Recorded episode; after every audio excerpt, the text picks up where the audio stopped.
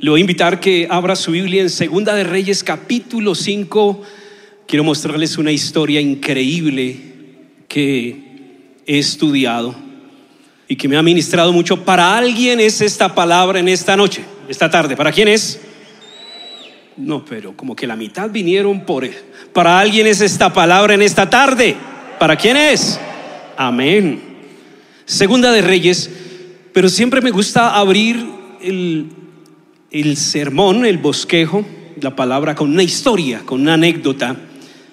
Y le he titulado Los lentes incorrectos a esta conferencia. Los lentes incorrectos, pero debería ser positivo.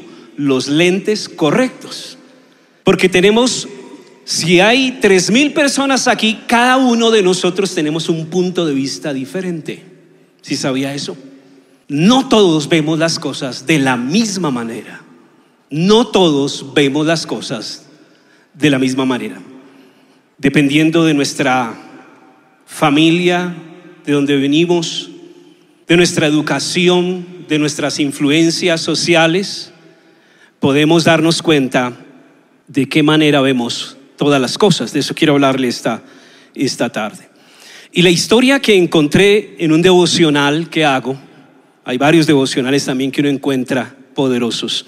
Esta historia aplica al bosquejo de esta tarde. Y dice, cuentan que José Barker, que era un ateo, no creía, dice, no creía en Dios. Y en uno de sus discursos dijo, si realmente existiese Dios, Él debería hacer algo conmigo. Me paso la vida negando su existencia, desafiándolo, y Él no hace nada al respecto. ¿No será simplemente que Dios no existe? Decía. Y un campesino presente en la concurrencia contestó, usted se parece a mi perro. Él tiene la costumbre de ladrar a todo lo que ve. Hasta es capaz de ladrarle a la luna cuando brilla. ¿Y qué es lo que usted piensa que hace la luna cuando mi perro ladra? Pues nada, sigue brillando. De la misma manera insensata obra usted. Se la pasa la vida ladrándole al Todopoderoso. ¿Y qué hace Dios? Lo que hace siempre. Él hace salir el sol sobre malos y buenos, dice la Biblia. Claro que eso no durará para siempre. Dice Dios en el Salmo 50, 21, estas cosas hacías y yo he callado. Pensabas que es cierto, sería yo como tú, pero te redarguiré y las pondré delante de tu rostro. Barker comprendió que el silencio de Dios no es debilidad, sino misericordia. Y llegó a reconocer la existencia de un Dios creador. No te confundas, las bendiciones de Dios no siempre son un sinónimo de aprobación. Que salga el sol sobre tu cabeza y que el cielo envíe lluvia sobre tus campos no significa necesariamente que Dios se agrade de ti, ni tampoco significa que Él no exista. Diferentes puntos de vista. Un ateo un campesino y un perro. Tres maneras diferentes de ver las cosas. Y por eso en el texto que he escogido y que he estudiado durante este tiempo, es que llegue una situación y estemos con los lentes equivocados en las circunstancias que estamos viviendo. Y la historia es increíble y le, le a que lea todo el contexto porque solo vamos a ver una parte pero el, todo el contexto es increíble y es acerca de un milagro, pero que al final termina de la manera menos esperaba. Dice el versículo 20 de Segunda de Reyes capítulo 5. Segunda de Reyes 5, versículo 20. Entonces Geisi, criado de Eliseo, el varón de Dios, dijo entre sí, he aquí mi señor estorbó a este sirio Naamán, no tomando de su mano las cosas que había traído. Vive Jehová que correré yo tras él y temaré de él alguna cosa. Y siguió Geisi a Naamán, y cuando vio Naamán que venía corriendo tras él, se bajó del carro para recibirle y dijo, ¿va todo bien?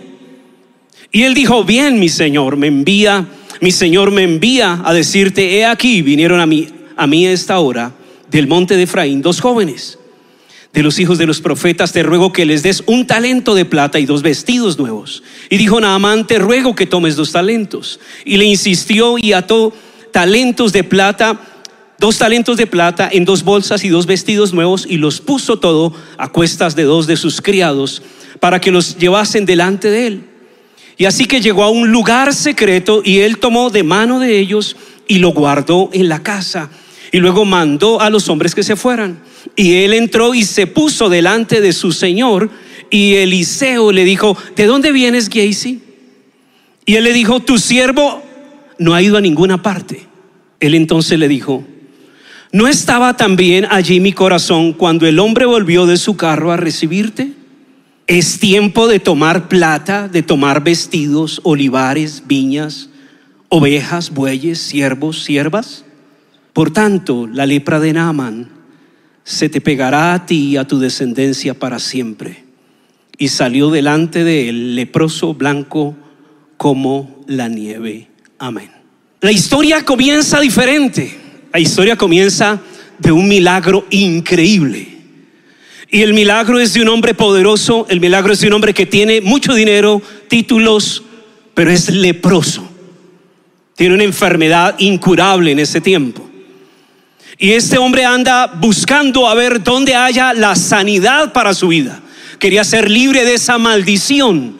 Y en el mismo capítulo tú encuentras esos dos lentes. Alguien que está buscando, mirando donde haya la solución para la maldición que hay en su vida. La lepra representa maldición, la lepra representa pecado, la lepra representa un sinnúmero de cosas en la Biblia.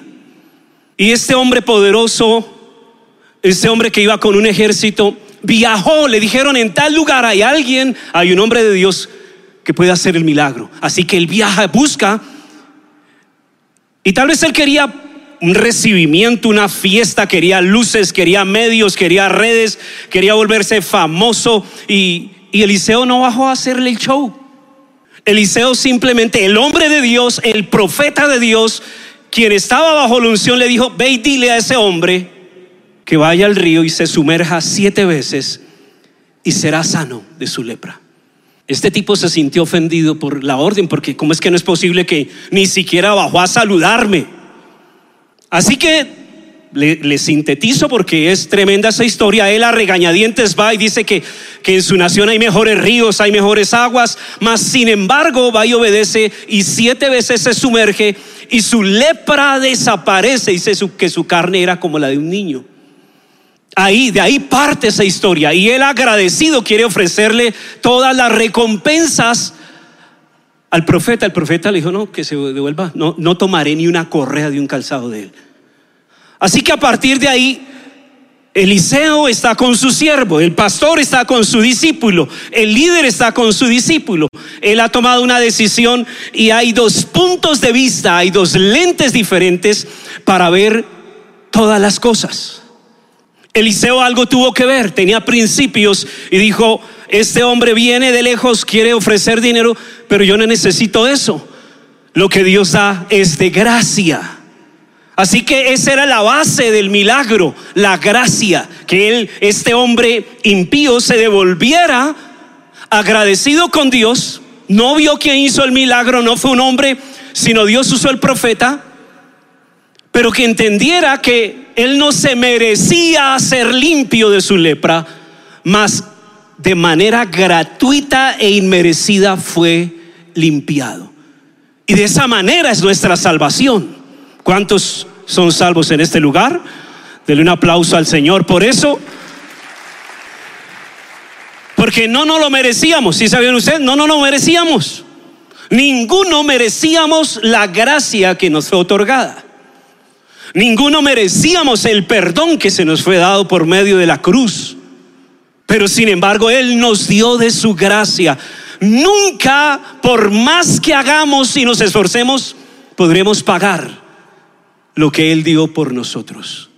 Así que de eso se trataba y era el principio del profeta y su discípulo debería estar con la misma visión de su líder. En eso preste atención en esta hora.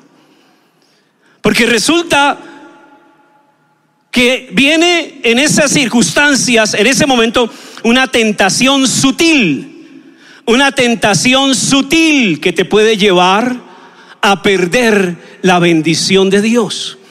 Y como uno ve en el mismo cuadro un hombre corriendo que no merecía nada, viene con lepra y sale sin lepra, y como uno que está en un lugar de privilegio se lleva la lepra del otro.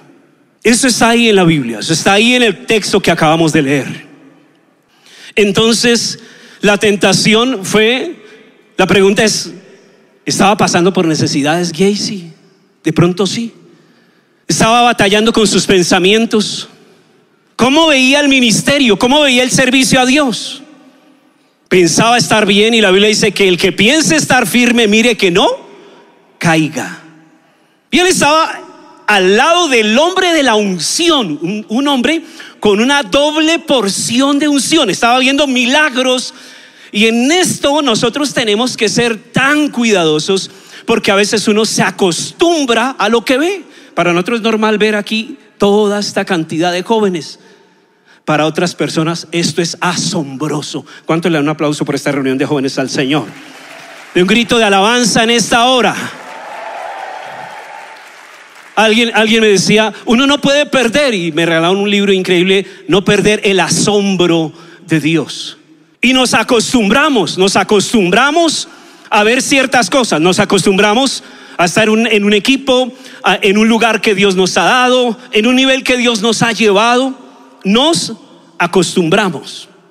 Él se había acostumbrado a caminar al lado del profeta, se había acostumbrado a ver milagros, se había acostumbrado a ser el siervo del profeta de Dios y a familiarizarse con ciertas cosas. Y por eso su visión cambió, sus lentes empezaron a cambiar. No estaba mirando las cosas de la misma manera que su líder, que su pastor. Puede estar en la misma posición, pero él estaba viendo todas las cosas de una manera diferente. Y podría hablarle de unos 15 puntos de todas las cosas que vio diferente Giesi a Eliseo. Y él no notó la diferencia por la familiaridad. A veces la gente se da cuenta del lugar donde estaba cuando lo pierde. Por la familiaridad, se familiariza con la unción. Y por eso está de iglesia en iglesia o de líder en líder, porque no entiende el lugar que Dios le ha dado, la tierra donde Dios le ha colocado. Así que acaba de ocurrir un milagro, él ve un milagro, este hombre quiere ofrecer riquezas, él quiere ofrecer toda una cantidad de cosas que traía y Eliseo, su líder dice, no, nada, no hay nada, vete con lo que viniste, dale gloria a Dios. Y el hombre le da gloria a Dios y dice, de ahora en adelante, daré al único Dios verdadero, gloria a Él. Así que se ganan este hombre, pero Giesi está tentado en su interior, en su mente. Y por eso se ve allí la práctica o se ve el ejemplo de Proverbios 23, 7 que dice, porque cuál es su pensamiento en su corazón, tal es él. Porque cuál es su pensamiento en su corazón, tal es él.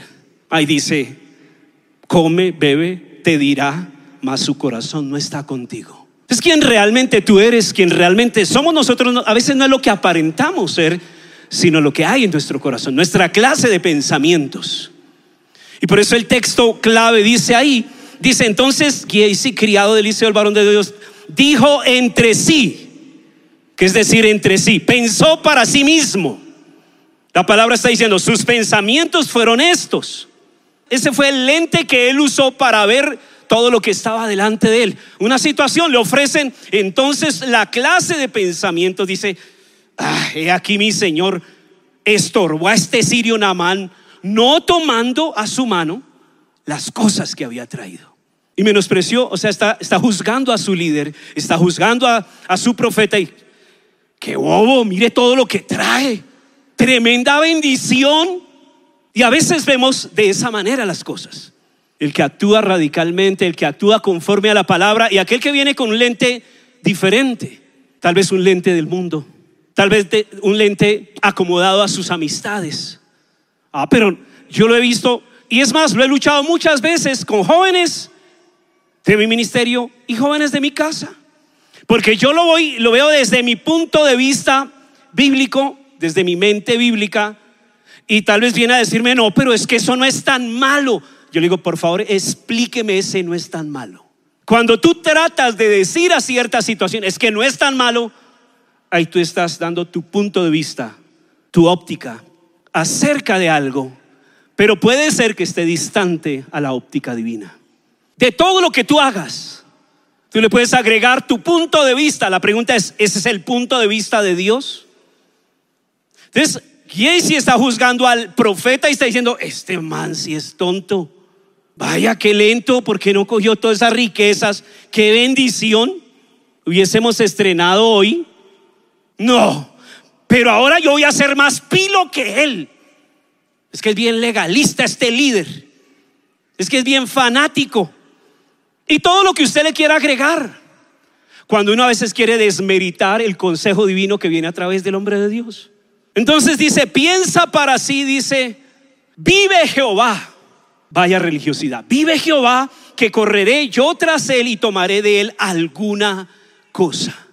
Y allí es cuando nosotros debemos entender que esos, eh, le quiero mostrar algunos aspectos de los lentes que él usó de manera distinta. Su enfoque, primero, su enfoque hacia el pecado no era el mismo del profeta.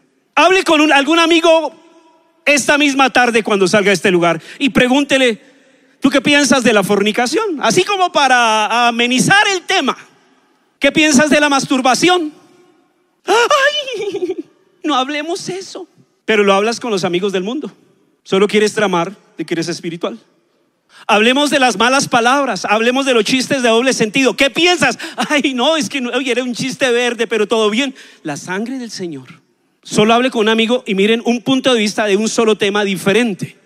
Un tema tan espinoso aquí, que no todos veían de la misma manera, que algunos aparentan, pero llevan algo guardado dentro. El tema de la política. Para algunos es un callo que no se les puede pisar, ¿cierto? Porque todos tenemos una visión distinta dependiendo lo que escuchamos y en lo que nos hemos educado. Entonces él tenía un lente distinto al pecado, diferente al del profeta. El profeta no quería tener nada que ver con él. Y lo primero que cayó este hombre fue en codiciar, codiciar lo que traía Naamán. La codicia es un pecado y está representado en todos los, en todos los escenarios y quiero decirle, le, cae a todas las edades. No es que usted diga, ay, es que yo soy joven. No, todo mundo puede padecer de codicia. En este mismo momento tú puedes estar codiciando algo. Puede ser el reloj del vecino, puede ser alguien de la casa, la vecina, puede alguna propiedad, cualquier cosa es un pecado, la codicia. Y a veces comienza simplemente con lo que tú ves. Como cayó Adán y Eva, dice que el enemigo yo y se ven y miró, lo llevó a mirar y le pareció atractivo a los ojos, le pareció hermoso a la vista y lo codició en su corazón. Después de la codicia está el paso al pecado. Codicias lo que ves, codicias la mujer que ves, codicias el hombre que ves en la pantalla, codicia, ay, qué belleza, qué bendición del Señor. La codicia. Y tú sabes que está allí en el corazón que no has caído es porque no se te ha presentado la oportunidad para caer. Cuando una persona cae como cayó, y dice, pero ¿cómo, ¿cómo va a caer si estaba en tremendo lugar? ¿Qué nivel? Uy, si yo hubiese sido, no hubiera... No, mejor no digas nada. Porque él estaba en un lugar de privilegio al lado de la unción, mas su corazón había codiciado algo. Simplemente se le presentó la oportunidad. Aquí está hablando de dinero, de prendas. Dice, uy, este hombre me puede y por eso pensó dentro de sí, porque su enfoque acerca de la codicia era totalmente opuesto. Tal vez dijo, esto es una bendición. Esta es la oportunidad de Dios para mi vida. Y a veces tienes que maquillar un negocio, tienes que maquillar una verdad para mostrar lo que está bien. Cuando tienes que torcer un poquito la verdad, quiero decirle, ahí estás cambiando tu lente acerca de las, del pecado y acerca de la santidad.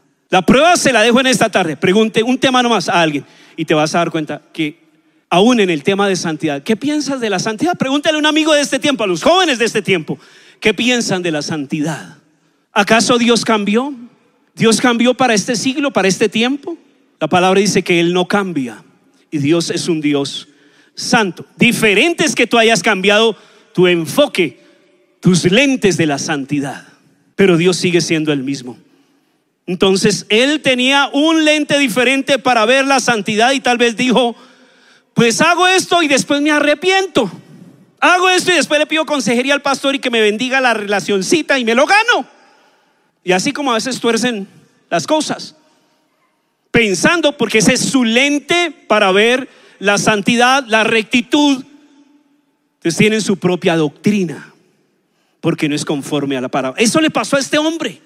Y así que está allí y trama en segundos, se arma todo un cuento para ir y correr tras el pecado, porque él corrió tras la maldición. Él fue muy sutil su petición, su sutileza, su mentira y su aparente éxito en lo abeja que fue en alcanzar a aquel hombre para conseguir lo que él quería, pero no era lo que su líder ni su pastor querían. Entonces, cuando esto pasa, cuando se chocan dos visiones distintas, dos enfoques diferentes, a veces hay un conflicto. La gente se molesta, la gente se irrita. Cuando tú tienes un enfoque distinto acerca de la santidad, acerca de Dios, acerca del discipulado, acerca de la disciplina, tienes tu propio punto de vista y yo te hablo de lo que dice la palabra, a veces eso choca, la gente se ofende. Y eso pasó aquí, porque vino un choque de trenes en el momento en que Dios viene y confronta el pecado. Y yo creo que en este tiempo, yo esta mañana estamos con mi equipo de dos en tiempo de ayuno, buscando del Señor de santificación. Qué tiempo tan tremendo. Pero sucede cuando nosotros nos sentamos y nos alineamos todo al lente bíblico de nuestro corazón, si hemos permitido el pecado. ¿Qué enseña la palabra eso? Acerca del arrepentimiento y nos llama a eso. Y por eso aquí, cuando sucede todo esto, la palabra dice que todo lo secreto será revelado que no hay nada escondido que no haya de salir a la luz. Y es lógico que el engaño del enemigo siempre es, tranquilo, nadie se va a enterar de eso. Tranquilo, nadie sabe de eso. Pero usted sabe que ante Dios no hay nada, absolutamente nada oculto. Y me encanta que, que el profeta viene, dice que él vino y la manera de la revelación, los dones que se manifestaron, que yo cuando estudiaba y compartía esta palabra, yo decía, esos dones tienen que volver a la iglesia, esos dones de revelación, de discernimiento, de ciencia, de conocimiento, son dones del Espíritu Santo para su iglesia, para que el oculto sea revelado, para que los corazones sean desnudados y sean llamados al arrepentimiento, porque es la única manera de que venga un despertar poderoso de parte de Dios. ¿Cuántos dicen amén a eso? Dele un aplauso bien fuerte al Señor. Y dice que corrió, él se bajó a recibirle y dijo, y dijo, ¿está todo bien? Sí, mi Señor me envía a decirte que vinieron y se inventa la historia de que otros dos muchachos han venido y que necesita que le dé un talento de plata y unos dos, dos, unas dos pintas con unos buenos converse o bueno, unas adidas o algo así.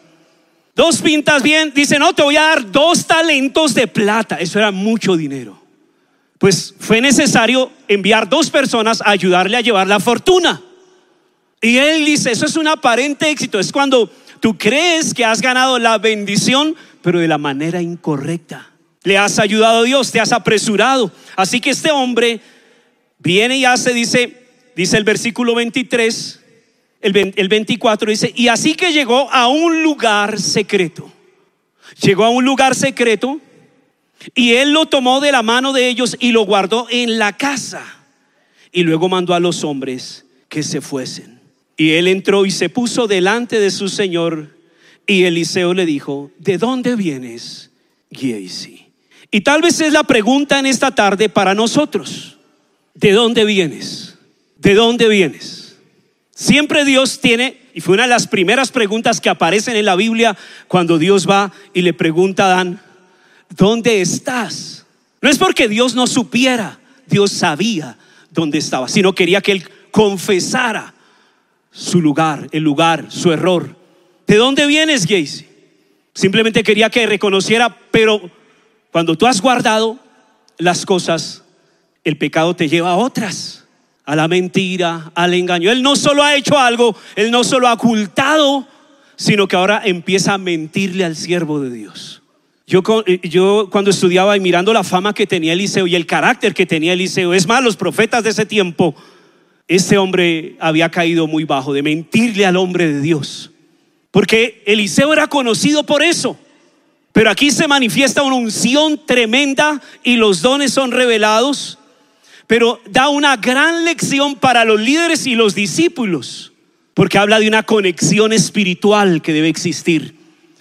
El peligro cuando yo me desconecto de mi líder, el peligro cuando yo me desconecto como discípulo de mi líder y el peligro cuando el líder se desconecta de sus discípulos y no tienen idea qué están haciendo, qué pasa y no por estar supervisando, mirando encima como una niña, no, sino tener el cuidado del pastorado correcto, porque aquí habla de una conexión espiritual. Pero cuando tú estás buscando cosas ocultas, secretas para guardar algo es porque tal vez no es lo más correcto y preciso, él lo guardó en su casa. Dice que se puso, dice, el, versículo 5, 26, perdón. Entonces dijo el profeta, no estaba también allí mi corazón, preste atención a eso, no estaba también allí mi corazón cuando el hombre volvió de su carro a recibirte. ¿Quién sabe hasta dónde corrió? ¿Quién sabe dónde llegó a alcanzarlo? Pero le está diciendo Eliseo, yo estoy conectado a ti espiritualmente. En la versión, nueva versión, nueva traducción viviente dice, ¿no estaba mi espíritu contigo donde tú estabas?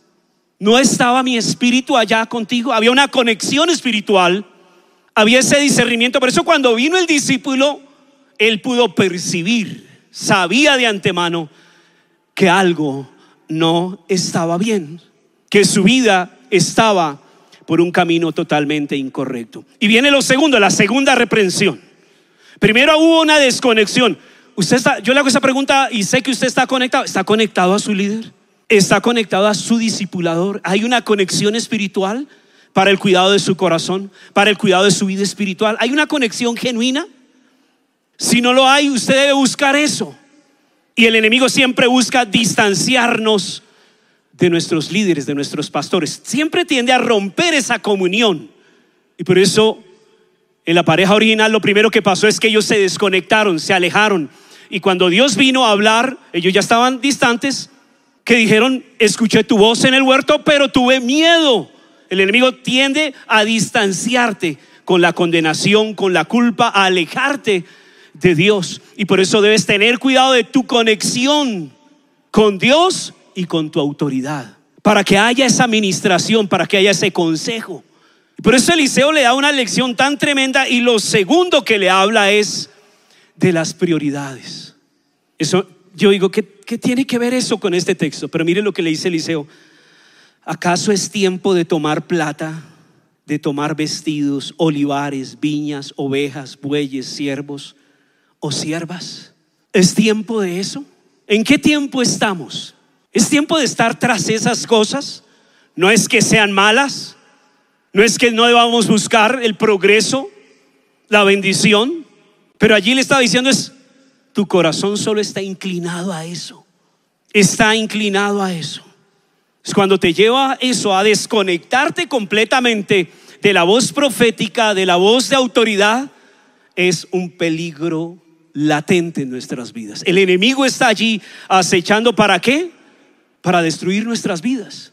Y por eso cierra esta dolorosa visión, esta dolorosa imagen de empezar una historia increíble de un milagro de sanidad, pasándoselo a una persona que no debería tenerlo.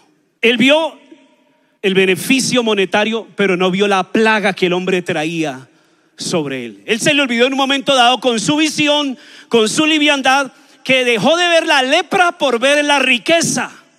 Dejó de ver la enfermedad que el otro estaba buscando con ansias por ver y codiciar lo que él traía en el bolsillo.